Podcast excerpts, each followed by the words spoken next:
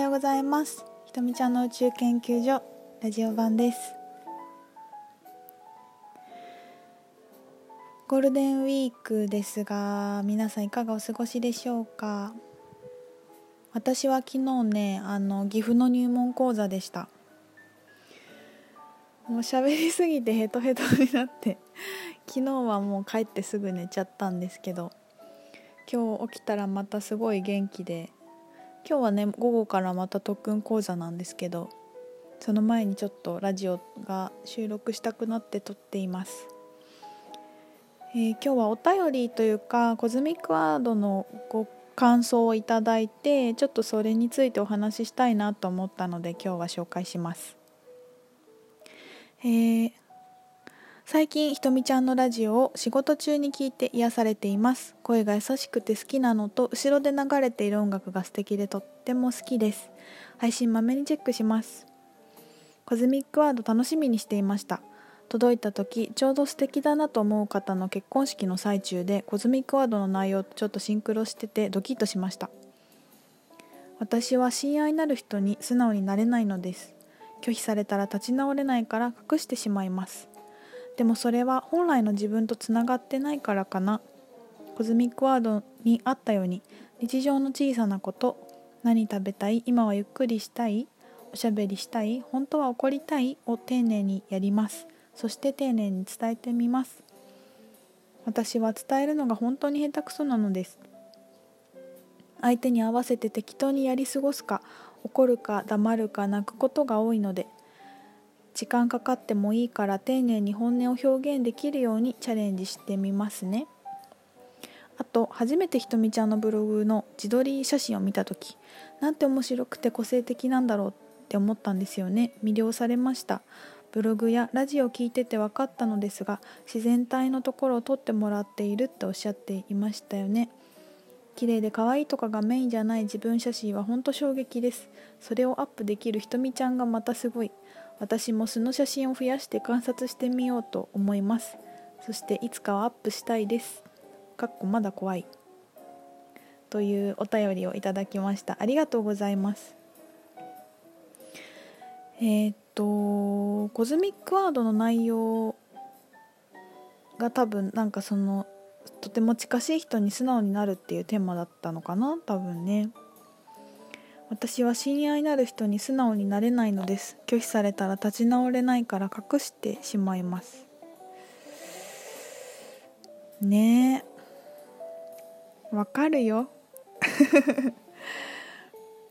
私もパートナーに一番素直になるのが私の場合はね難しくて。もうあのすごい素直に話すとお友達とか仕事仲間とかにはすごく結構自分のことを割とね本当に素直に伝えられるようになったんですけどパートナーには一番私はハードルが高くてえまあなんでかというと好きだからなんですよね。いやあの仕事仲間が好きじゃないとかそういうことじゃないんだよ。すごくそのなんだろうもう魂レベルで見てみるとさもうこの今世で出会ってる人って本当にみんなつながっていてオーバーソウルとか絶対に一緒なんですよ。それぐらい近い魂たちが出会っていく中でパートナーシップを一緒にやっていくそれほど近しい人とか好きな人ってまたもっと深い縁じゃないですか。でねその魂ってほぼ自分なんだよなってなんか思ったんですよね。オーバーソウルの視点で オーバーソウルって何？っていう話からなんですけどなんか声がガラガラだ。えーと、私たちはたくさん過去世とか未来世で転生してを繰り返してますよね。まあ、その何回も転生してきた、えーと、生涯を統括しているのをハイヤーセルフって呼びます。でそれがまあ自分いろんな言い方してるんですけど自分心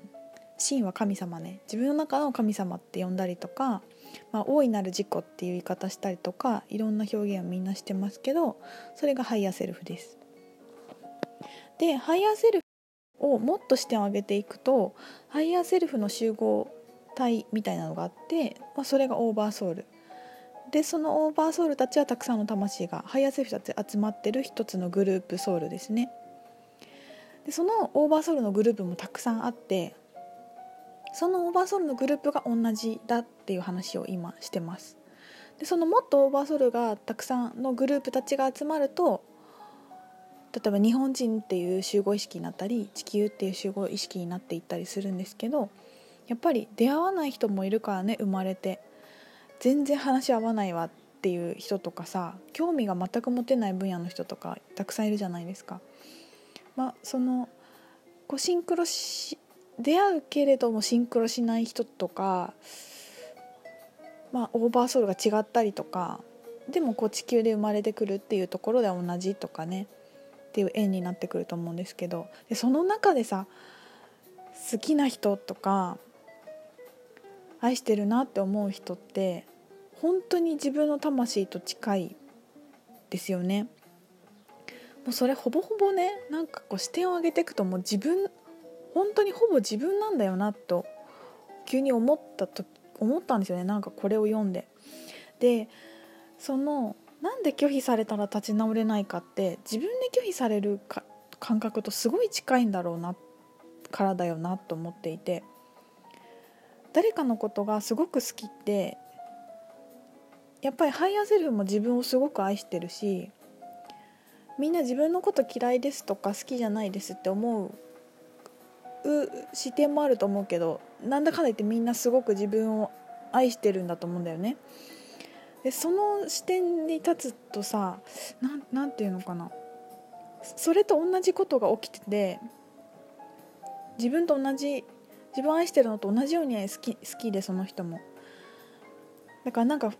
拒否されるっていうのは自分に拒否されるのと同じ感覚で自分の一部がうち失われていくような感覚でっていうことをうんと自分だけだと感じられないから人を通して学んだりするんだろうなって思っていてだからもう拒否されたら立ち直れなくて自分を偽ってでもその人に愛されようとしちゃったりとかってするんだろうなと思うんですよ。でそこからでもそれは本来の自分とつながっていないからかな。何食べたい？今はゆっくりしたい。おしゃべりしたい。本当は怒りたい。を丁寧にやります。って書いてあって。そう。だからやっぱり自分と両思いだと結局自分の意識とどういうふうに付き合っているかの全てが現れだから相手とのコミュニケーションも良くなるっていうのはそういうことなんだろうなと思っていて。だから自分の気持ちを素直に表現するとか自分のやりたいことをちゃんとしてあげるとかそうやって自分とつながっていくとパートナーシップが良くならないわけないよねと思います。だからじゃあどうしたらいいのかってところで日常の小さいことを本当は食べたくないもの食べてるとか行きたくない会社に行ってるとか思ったことを言ってないとかそういうことをやっていくやっていてあ私は私に自分の願いとか望みを叶えてもらえるんだなっていう感覚が自分で分かってくると周りとどんどん良くなっていくいきますよね。いやでもね本当に怖いよね。いや本当に分かる分かるってこのなんか女子会みたいで伝わるか分からないんだけど。私もたくさん怖えって思いながら言ってみたりしたことがたくさんあるからとても想像できるなと思います。でもなんかの回前のね配信でも話してるけど自分がその殻を破っていけばかぶっていや破っていけば破っていくほど相手のかっこよさをとどんどん出会えるって話をした回があってなんか結局素直になれない拒否されたら立ち直れないからっていうのは拒否される前提で相手がそういう器がないんじゃないかってどこかで思っちゃってるんだよね。ってことはパートナー一番見くびってるのはねですよ。だからそんなわけないんだよ。あなたが好きな人はね最強にかっこいいんですよ。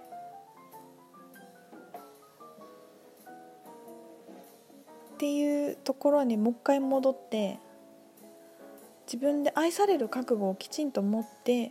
伝えてみるといいのではないでしょうか。で「あ大丈夫だった」とか意外となんか普通に「あいいよ」って言ってくれたりとかねなんか笑っていい感じの雰囲気になったりとかねなんか思っても見なかった方向にことが流れていったりしてああもうなんかよかった話してって結構みんななるじゃないですか。それをどんどんこう体験してあ大丈夫だな大丈夫だなってやっていくこと。で時に大丈夫じゃなくても1回で分かってもらおうとしなくていいからさ自分が本音を伝えるのを始めた第一歩一番最初に彼が本音を受け入れられなくてもそれは自分だってそういうことあるじゃない。急にそんなこと言われてもみたいな。相手に猶予を設けなくて急にやっぱりこの人は運命じゃないんだっていうのはちょっと雑なんじゃないって思いません？だから諦めないで本音を伝えてみて何回も何回も言ってみるのはいかがでしょうか？はい後半戦に続きます。